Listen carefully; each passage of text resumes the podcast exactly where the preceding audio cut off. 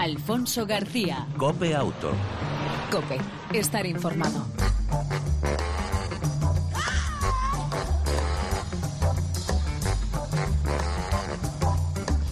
Hola, ¿qué tal? ¿Cómo estás? Bienvenido una semana más a este tiempo de radio dedicado al mundo del motor, tanto en las dos como en las cuatro ruedas. Información, entretenimiento en torno al motor en este espacio que lleva por nombre Cope Auto. Eh, en el arranque, por supuesto, el saludo en el control técnico de Pedro Díaz Aguado, nuestro copiloto de lujo habitual al volante. En el arranque, el saludo de Alfonso García.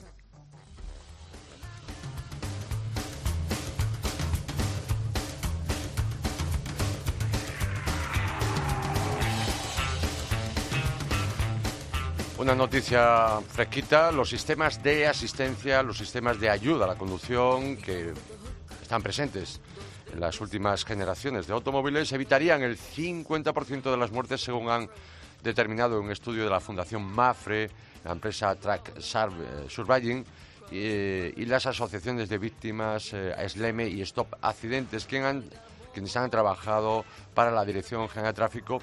Y eh, si todos los coches contaran con estos sistemas se ahorrarían unas 850 muertes anuales.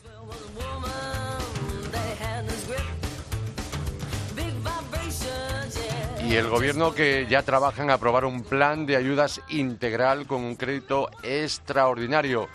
Eh, el director eh, general de tráfico, Gregorio Serrano, que ha participado en la inauguración esta mañana de Motortech, su departamento y el Ejecutivo están trabajando en un plan para el vehículo que incluirá, entre otros elementos, un programa de renovación del parque automovilístico, que sabes que de media está en torno a los 12 años. Fuentes del Gobierno confirman este, a este medio que, eh, aunque matizan que el proceso está todavía muy incipiente, la intención del Ejecutivo sería dedicar un crédito extraordinario para un nuevo programa de incentivos a la compra que sería bastante diferente al PIB, ya que se centraría también en vehículos de bajas emisiones y combustibles alternativos. Es decir, el objetivo es lanzar una suerte de plan que englobaría el PIB y el plan Movea. Pues ya están tardando.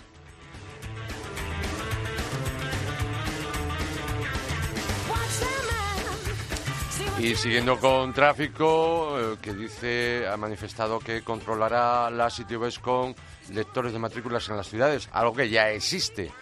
Eh, el director de tráfico, Gregorio Serrano, ha anunciado una plataforma para que los talleres también tengan el historial médico de cada coche, eh, una plataforma tecnológica de registro de vehículos para que los talleres que cuenten con la correspondiente tecnología puedan en ella registrar todas las reparaciones que hacen del vehículo. Por otra parte, Audi, que crea la filial de coches autónomos, tres modelos eh, eléctricos hasta 2020. Esto es lo que ha anunciado.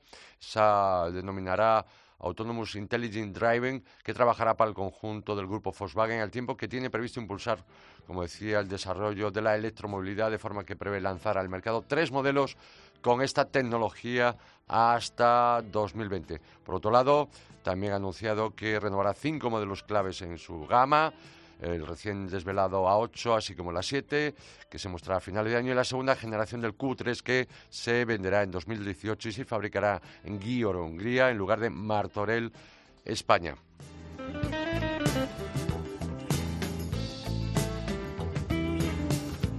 Y antes de entrar en materia, dos noticias para cerrar. Una, la mítica marca Ferrari cumple 70 años. El pasado domingo eh, la marca italiana cumplía 70 añitos y con ello las celebraciones con su modelo la Ferrari Aperta para conmemorar esos 70 de la Casa Maranello, una serie especial limitada en su versión Spider con 800 caballos del V12 y la unidad eléctrica de 163. Recordemos que el 12 de mayo perdón, de marzo de 1947, Enzo Ferrari arrancó el 125. Es el primer vehículo que llevaba su nombre, el primer Ferrari que dos meses después de ese año eh, ganaba el Gran Premio de Roma con Franco Cortese como piloto. Y todo este año, recordemos que el aniversario of Driving by Motion se celebrará eventos en más de 60 países y el momento cumbre será el 9 y el 10 de septiembre en la ciudad del Cabalino Rampante, allá por Maranello. Y entramos en materia para hablar, hablar de algo que traerá mucho, mucha cola y de lo que se hablará muchísimo en los próximos meses y en los próximos años.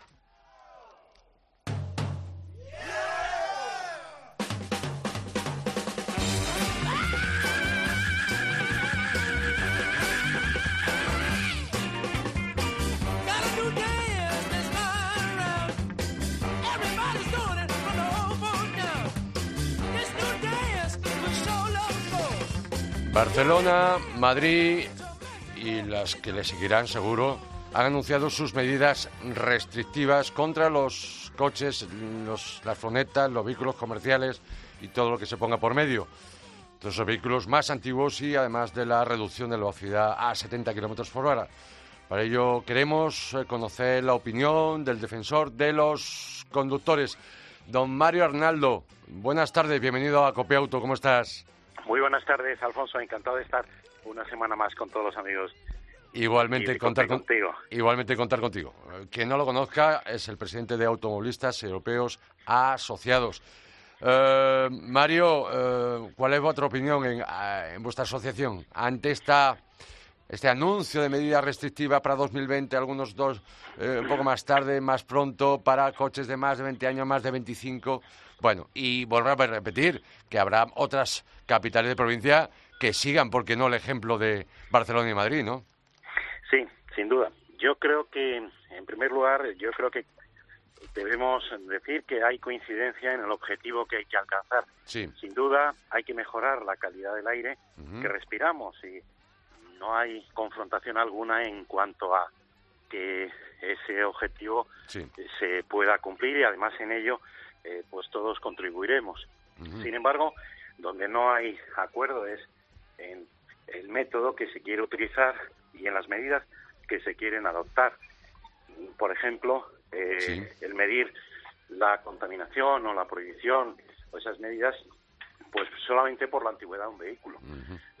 A mí me parece que si un vehículo que es más antiguo cumple los mínimos legales exigidos eh, por la normativa, no solamente española, sino la normativa europea, mm. pues sin duda no se le puede aplicar una restricción, en el sentido de que, oiga, habrá que establecer los mínimos y lo quiero recordar que los vehículos de más de 10 años tienen la obligación de pasar la ITV cada año. Por tanto, a mí me parece que este criterio que se quiere utilizar y que ya además incluso a raíz del escándalo Volkswagen queda obsoleto porque teóricamente mm. los vehículos más antiguos serán mm. los menos eficientes y los más contaminantes, pero eso no es del todo cierto, ¿no? Por tanto, habrá que analizar individualizadamente cada vehículo y el que sea contaminante, pues eh, porque su, su, propietario mm. no lo mantiene convenientemente o porque eh, ese vehículo realmente no debe circular, pues habrá que eh, actuar sobre él, pero no con criterios de antigüedad. Mm. Y además, incluso, tengo que decir con algunos datos, porque no es verdad que los vehículos, si lo que se ha creado, la polémica, ha sido del, del eh, dióxido de nitrógeno, que es el que mm, provoca los diésel, es que el fenómeno de la diéselización en España se produjo a partir del año 2000. Los anteriores, los vehículos más antiguos son de gasolina, no son de diésel, ¿no? Porque antes eran los vehículos de gasolina. Y además hay que tener en cuenta los vehículos considerados como clásicos o los vehículos históricos que mm, no se utilizan para circular como medio de transporte, pero sí hay que proteger y a los que habrá que hacer una excepción en esta en este tipo de, medidas. una pregunta que te habrán hecho en estos últimos días 800 veces. ¿Es legal prohibir la circulación de los vehículos de más de 20 años? No, yo entiendo que no, que podría suponer una restricción a la circulación si cumple los mínimos legales establecidos por la ley. Es decir, que eh, podría suponer una restricción en cuanto a que, oiga, yo someto mi vehículo y lo tengo, lo estoy conservando, por el hecho de que tenga una determinante edad, entiendo que no es el criterio que debería adoptarse. De la misma manera que un coche nuevo, si su propietario no lo mantiene y lo tiene fuera de punto, pues es que estará contaminando mucho más. Exactamente. Y además, otro tipo de medidas que se están anunciando, a mí me parece que que son que son ineficaces. Por ejemplo, la limitación de velocidad a 70 kilómetros por hora. Yo tengo que decir que a mí cuando se hacen este tipo de estudios y son estudios de laboratorio, luego la realidad no responde a ese a ese criterio, ¿no? Y lo digo porque incluso eh, pues se ha dicho que es que bajando la limitación de velocidad a 70, por ejemplo, los accesos a Barcelona o en la M30 madrileña, es que se va a reducir el, la, polución, el, el índice de, contaminación. No es verdad. No es verdad y además incluso la propia Agencia de Medio Ambiente Europea así lo ha establecido. Hay distintos estudios científicos.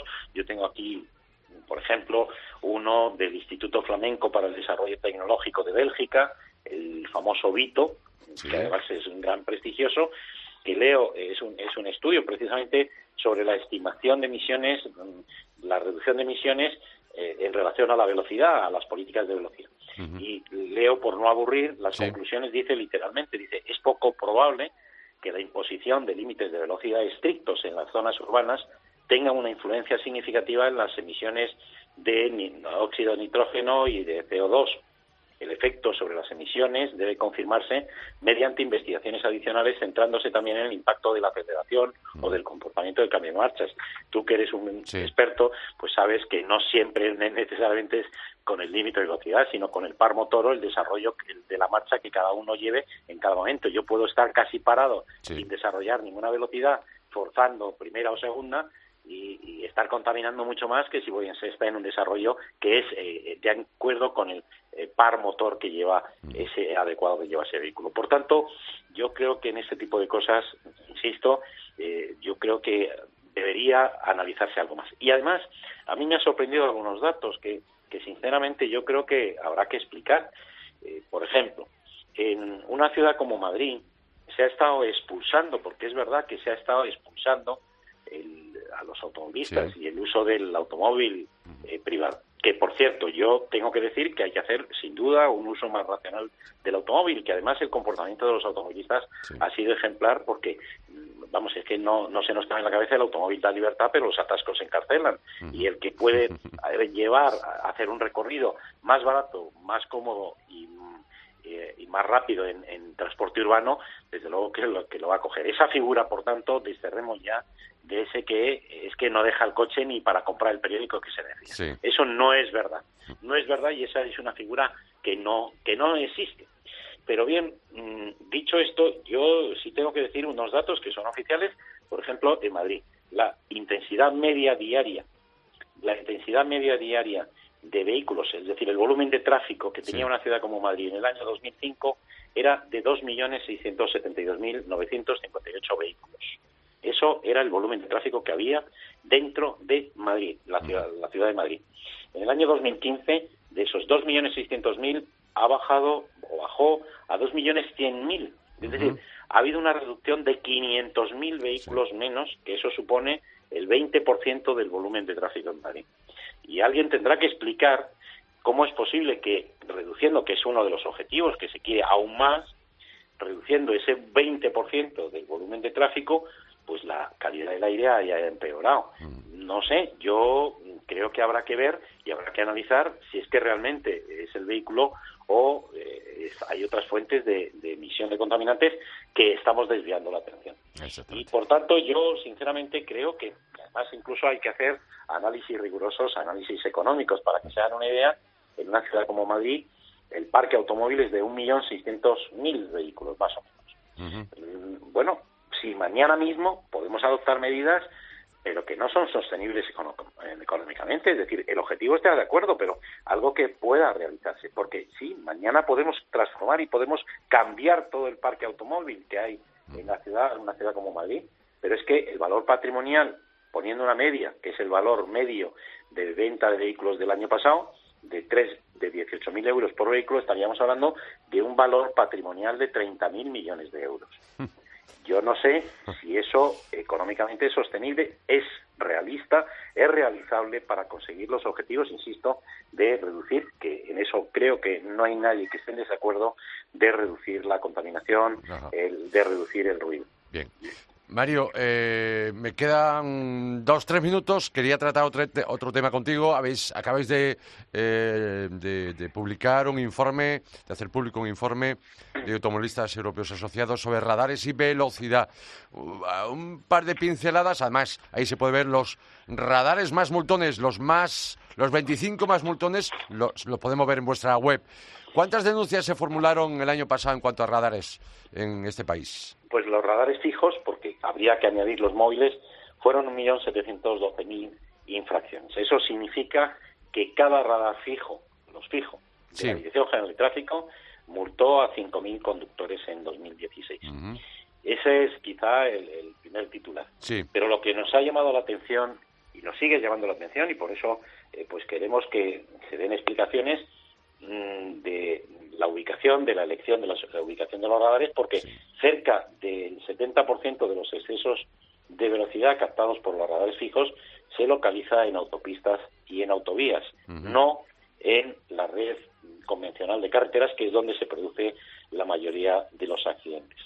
Y además nos ha llamado la atención, porque en el análisis que hicimos del comparativo de los radares que más multan respecto del año pasado, esos 25 que más multaron, mm. pues han desaparecido eh, algunos radares, eh, por ejemplo, el de, que había en la provincia de Madrid, en la carretera de La Coruña, en el kilómetro 18-200, que el año pasado formuló 70.000 denuncias, el año 2015, mm. y que el, sorprendentemente el año 2016 es que no ha formulado ni una. ¿Y eso? Es decir, ha pasado del infinito a cero. ¿Y eso por qué? Pues, pues mm, lo, lo averiguamos después, porque tuvimos que llevar eh, defensa de los derechos de, los, de nuestros socios, tuvimos que llevar a los tribunales a, a tráfico y verificamos que en este radar, concretamente, el Centro Español de Meteorología había eh, anulado el eh, certificado de conformidad con el modelo. Es decir, los aparatos tienen que estar homologados, tienen que pasar una serie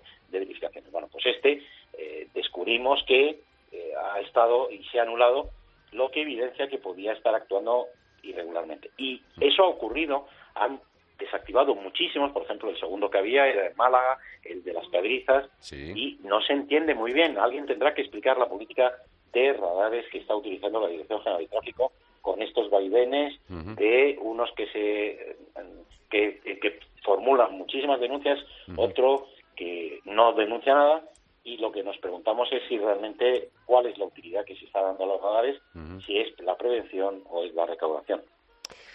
Eh, don Mario Arnaldo, se nos acabó el tiempo, por desgracia. Eh, agradecemos mucho que hayas entendido la llamada de Copiauto y gracias por estas opiniones y consejos al respecto. Quien quiera más información sobre el tema de los radares, en, vuestra página web, ¿no? Sí, sí, están, están publicados por provincias, están publicados por el ranking de los más de los más multones. Y Entiendo queremos que con esta divulgación pues uno no caiga en la misma piedra que a otros, porque eso vale dinero y además sobre todo porque eso es señal de que no estamos haciendo bien la seguridad vial. Mario, un fuerte abrazo. Un cordial saludo. Hasta la próxima, chao. Alfonso García. Cope Auto. Cope, estar informado.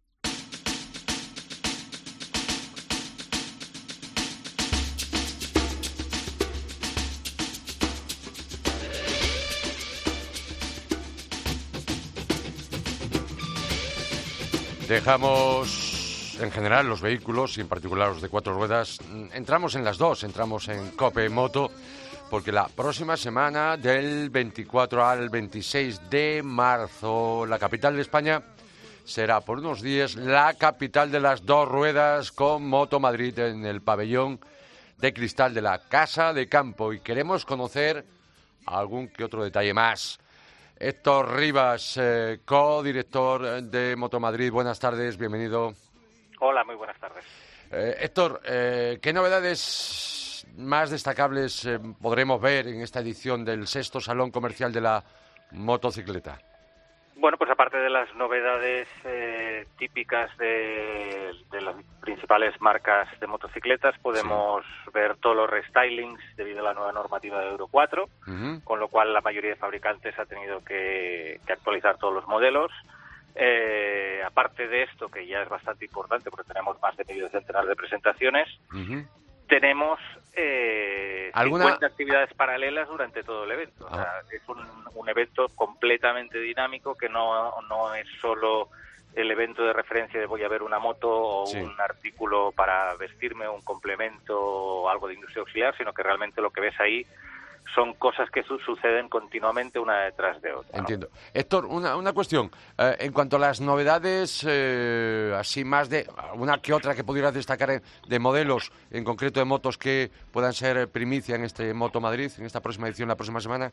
Mira, quizás una de las más interesantes es la novísima versión esta de la Harley Davidson Street Rod, que se presentó la semana pasada en Estados Unidos y que será la primera vez que se muestra al público en España en Motomadrid. Ajá. También tenemos la Honda CBR1000, la RR, que cumple 25 años y que se presenta totalmente renovada la, la Suzuki GSX, que también es eh, la Suzuki por excelencia. Bueno, ya sabes tú, todos los maxi scooters de Yamaha, que también son espectaculares. Y bueno, luego el mercado incipiente de las eléctricas con Cero, Govex o Uber, que te lo traen todo, ¿no? Bien. Una de las actividades que a mí me ha traído, me despierta curiosidad, es el concurso de constructores de motocicletas. ¿Esto en qué consiste, Héctor? Mira, esto es una iniciativa que ya empezamos tiempo atrás, porque el producto Made in Spain se conoce en todas partes de Europa menos en España. Eh, y aquí hay pues bastante industria eh, que se dedica pues eso a, crear prototipos y motocicletas que luego diferentes marcas potencian y desarrollan como propias. Eh, y lo que hacemos nosotros pues es dar a conocer a todo el público de forma bueno de forma vía concurso. Sí pues las diferentes opciones o propuestas que durante el ejercicio 2016-2017 se han ido planteando y las llevan a concurso. ¿no? Hay diferentes categorías y tú durante todo el fin de semana pues puedes ver, aparte de participar en el concurso, cuando se desfila y se presenta la moto, se pone en marcha, etcétera, pues ves a cada uno de los constructores que te explica pues sus más y sus menos, sus innovaciones, sus no innovaciones, sea de chasis, de suspensión o de mecánica o de lo que tú quieras, ¿no? O de frenada. Sí, sí, Entonces, pues es muy interesante porque, ya te digo, lo que pretendemos nosotros como Moto Madrid, pues es darle una vuelta al, al, al, salón tradicional de motocicleta estática, ¿no? Aquello que te quedas ahí, vas mirando motos, o qué bonito, te subes, ves a una chica guapa. Aparte de todo esto está todo lo demás, ¿no? Entiendo. ¿Alguna que otra actividad paralela, por ejemplo, trial, exhibiciones de trial, minimotos, creo, ¿no? Sí, y el Stun, también tenemos eh, a, V Campos, Ángel Campos, eh, que ya podríamos decir que es eh, piloto especialista Moto Madrid, porque lo tenemos desde la primera edición, que siempre cada año innova con alguna algún nueva truco o, pericia y normalmente lo suele poner en marcha en Moto Madrid y lo demuestra como novedad y realmente es un espectáculo verlo, porque lo que hace este hombre en la moto es algo espectacular, que dices, bueno, no sé cómo puede llegar a hacer eso. Héctor, otra cuestión. Por lo tanto, Moto Madrid en sexta edición, eh, ver, probar y poder comprar, incluso aquel, porque este es un salón comercial, eh, repito, ver, probar y poder comprar, con incluso ventajas. Muchísimas. Piensa que incluso este año tenemos una empresa que viene de Colombia para presentar posibles eh, rutas que se hacen en Colombia a, través de una empresa, una empresa de viajes de allá. O sea, imagínate el ruido que hacemos que llegamos hasta, hasta tan lejos y se, se plantean el hacer un, presentar sus opciones en el salón. O sea, que es que realmente hay de todo. No es una cuestión de venir y comprar un casco, unos guantes o de proveer una Harley por el centro de Madrid o por, con los recorridos externos, sino que realmente mm, hay un abanico espectacularmente grande. Piensa que hay casi 300 expositores, con lo cual es brutal lo que hay. Eh, y, y cosas que a nosotros mismos como organización nos sorprenden cada año de novedades, ¿no? O sea, espectacular. Héctor, por último, si alguien no tiene suficientes alicientes con todo lo que has comentado, además, aquel que se acerque hasta el pabellón de cristal de la Casa de Campo, hay regalo y sorteo entre los visitantes, ¿no? ¿En qué consiste? Sí, correcto. Bueno, a ver, tenemos una entrada en el VIP del Gran Premio de Motorland. Bien. Que este va a ser, pues, eh, yo creo que el, tema por excelencia, pero piensa que hay iniciativas privadas para dar y regalar. O sea, hay diferentes expositores que sortean cascos firmados. Eh, hay, hay una auténtica barbaridad de opciones y posibilidades. Pero nosotros como como empresa organizadora regalamos las entradas de estas VIP Gold para, para el Gran Premio de Motorland. Bueno, pues em, muchísimos alicientes para estar la próxima. Una cosita que es muy importante. Mira, eso sí que es muy importante porque el año pasado tuvimos tan ah, bastante afluencia de público y lo que sí que me gustaría recordarle a los oyentes de que si tienen intención de ir, que se aseguren comprando la entrada a través de venta anticipada a través de nuestra página web salonmotomadrid.com. Eso es importante porque así no harán cola. Bien, vale, perfecto, fantástico. Pues Héctor Rivas, eh, co-director de Moto Madrid, sexta edición del Salón de la Motocicleta. Nos vemos la próxima semana en Moto Madrid y, por supuesto, no es necesario desearos que vuelva a ser eh, todo un éxito. Esperamos que así sea. Gracias, un abrazo y un saludo. Hasta la próxima. Gracias a vosotros siempre. Gracias.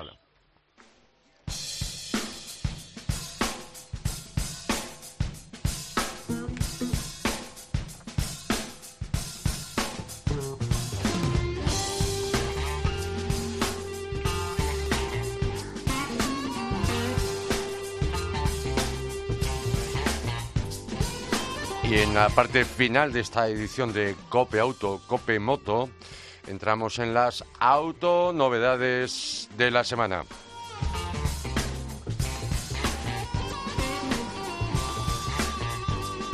La primera, el Land Rover Discovery. En abril llega la última, la quinta generación de este modelo todoterreno que cumple 27 años de vida, ahora con casi 500 kilos menos de peso adelgazado y mucho, gracias a que está fabricado en aluminio, magnesio y composite, más aerodinámico y más elegante.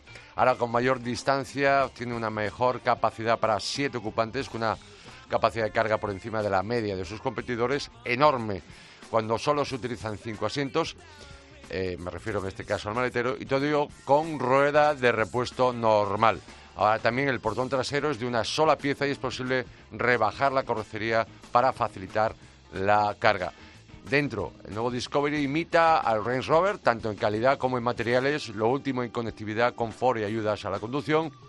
La oferta mecánica es de tres diésel de cuatro cilindros, de 180 y 240 caballos, eh, de media entre 6,5 y 7 litros de gasoil, y para quien quiera un 6 cilindros eh, turbodiesel, el de 258 caballos.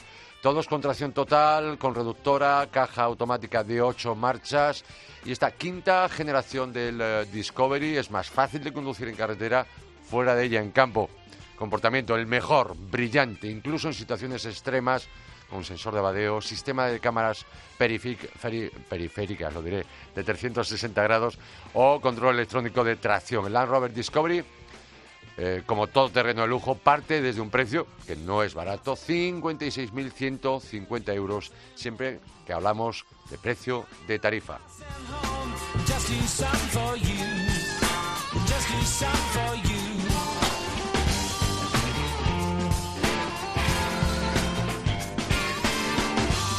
Y seguimos con la moda del camino del todoterreno, aunque el anterior realmente es un todoterreno, el todoterreno. Ahora hablamos de algo, de un modelo, que es el Peugeot 5008, que se ha reconvertido, se ha actualizado, ha pasado de ser una especie de transición, de transformación, de evolución de monovolumen a todo camino. En este caso, el todo camino de siete plazas.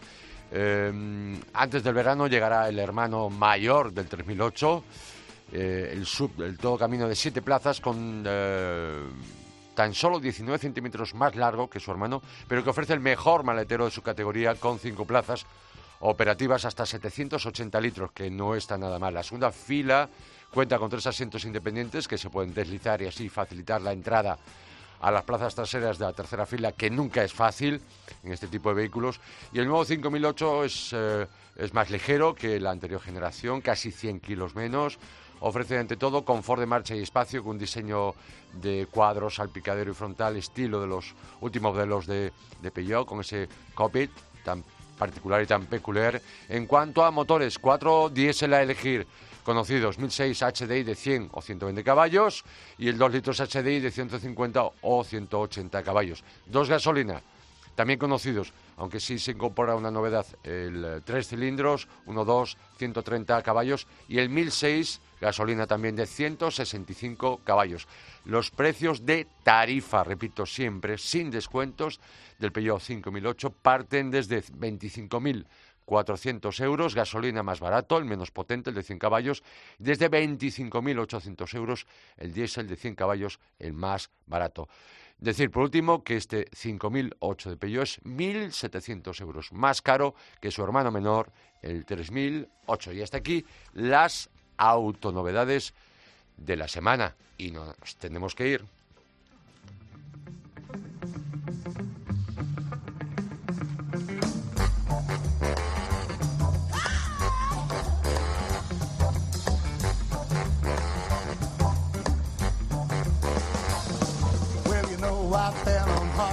En el control técnico, como siempre, todo un lujo. Pedro Díaz Aguado.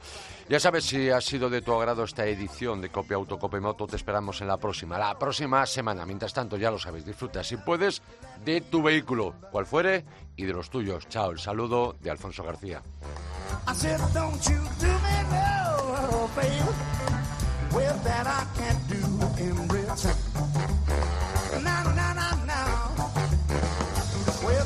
save your good intentions for somebody you can trust. Cause once you hand it over, you know you won't see me. So don't you do